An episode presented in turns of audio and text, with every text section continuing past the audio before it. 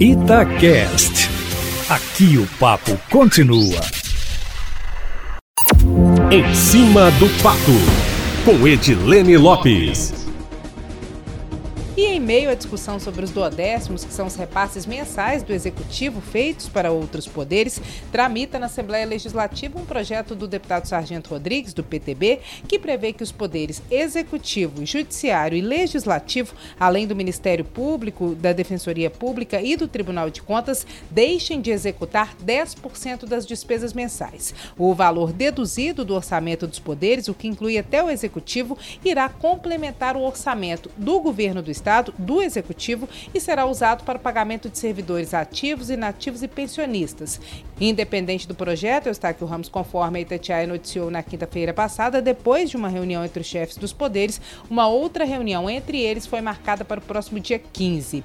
E nós trazemos hoje bastidores da reunião entre os poderes que foi realizada na semana passada. Nós trouxemos o resultado da reunião, que foi um pronunciamento do governador anunciando essa reunião para o dia 15, mas nós temos também informações de bastidores. O que aconteceu nessa reunião que foi realizada a portas fechadas entre os chefes dos poderes no BDMG, no bairro de Lourdes, região centro-sul da capital. A coluna em cima do fato apurou que o presidente do Tribunal de Justiça de Minas Gerais, desembargador Nelson Messias de Moraes, contra-argumentou a fala do governador de que são cinco filhos e apenas três pães pontuou, em clima pedagógico de acordo com os presentes, que cerca de 90% de tudo que é arrecadado pelo Estado vai justamente para gastos do próprio Executivo e os outros poderes juntos repartem o restante. Nelson Messias disse ainda que sem projetos como a reforma da Previdência, a crise financeira de Minas não será resolvida e ressaltou na reunião que, por causa do Poder Judiciário, o Estado tem recebido diversas verbas extraordinárias, como um bilhão da semana passada.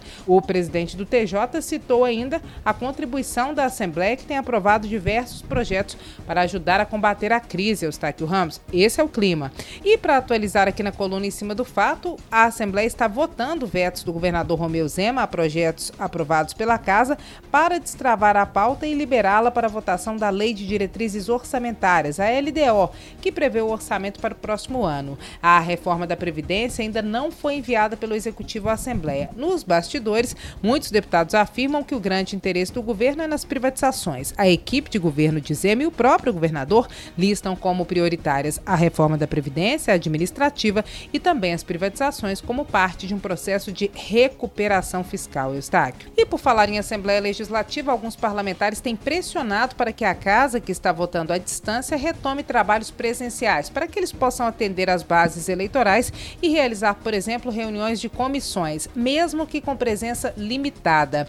Este este é um dos assuntos da reunião do Colégio de Líderes, que é realizada hoje, Eustáquio, e nós traremos mais informações sobre ela ao longo da programação. A maioria dos servidores da Assembleia, ainda temendo contágio, já que o pico da curva ainda nem chegou, são contrários. E para atualizar o combate ao coronavírus em Belo Horizonte, aqui em Minas Gerais, na capital, conforme estamos acompanhando, hoje foi o primeiro dia de flexibilização. Cerca de 10 mil comércios reabriram e cerca de 30 mil pessoas voltaram ao trabalho. As lojas terão horários diferenciados de funcionamento e também devem ter no local álcool em gel e controlar a entrada de clientes para evitar aglomerações. Estão autorizados, só para que o ouvinte fique sempre bem informado, setores como comércio de artigos de iluminação, cama, mesa, banho, armarinho, papelaria, limpeza e conservação. Setor de bicicletas, brinquedos, peças para veículos, salão de beleza e centros de comércio popular no hipercentro e em venda nova também estão autorizados a funcionarem. Shopping centers não estão autorizados a abrir, Eustáquio Ramos.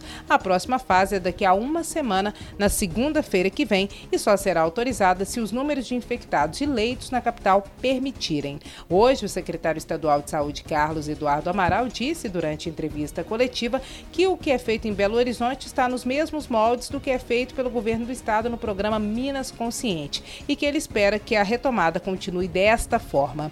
Também na entrevista coletiva, o secretário disse que o pico da curva, que era previsto para o dia 10 de junho, agora mudou para meados do mês, mas ele não anunciou a data, que deve ser divulgada na próxima quarta-feira, porque, segundo ele, o governo do estado está fazendo um estudo mais preciso e novos dados, tanto sobre o pico da curva quanto sobre o número de óbitos e o número de infectados na nova data, serão divulgados depois de amanhã.